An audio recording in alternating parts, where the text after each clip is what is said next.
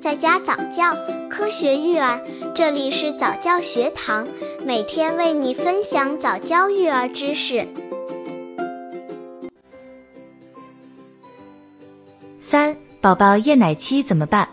宝宝厌奶期主要发生在四到六个月左右，但是有些宝宝厌奶期会持续比较久，所以单纯的等待宝宝自然恢复其实也是不靠谱的。有些宝宝可能最初只是生理性厌奶，但是时间久了也可能会演变成病理性，这样问题就严重了。那么宝宝厌奶期怎么办呢？刚接触早教育儿的父母可以到公众号早教学堂获取早教育儿课程，让宝宝在家早教，科学育儿。一、营造理想的进食环境。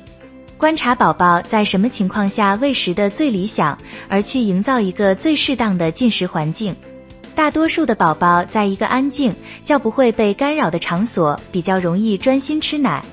二、少吃多餐，一顿吃很少的话，就多吃几顿。只要宝宝有兴趣吃了就喂，吃米粉前也先喂喂奶粉，不吃再吃米粉。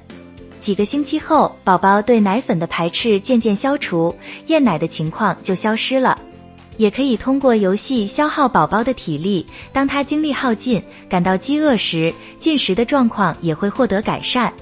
三、及时添加辅食，宝宝四个月左右其实就能吃辅食了，米粉。蛋黄、干粉、鱼粉、果泥，逐渐到菜肉粥、烂面条等，能吃辅食后，宝宝至少能从其他方面吸取营养，不必强求一天喝多少奶，但是辅食吃多了也不行，会影响吃奶量。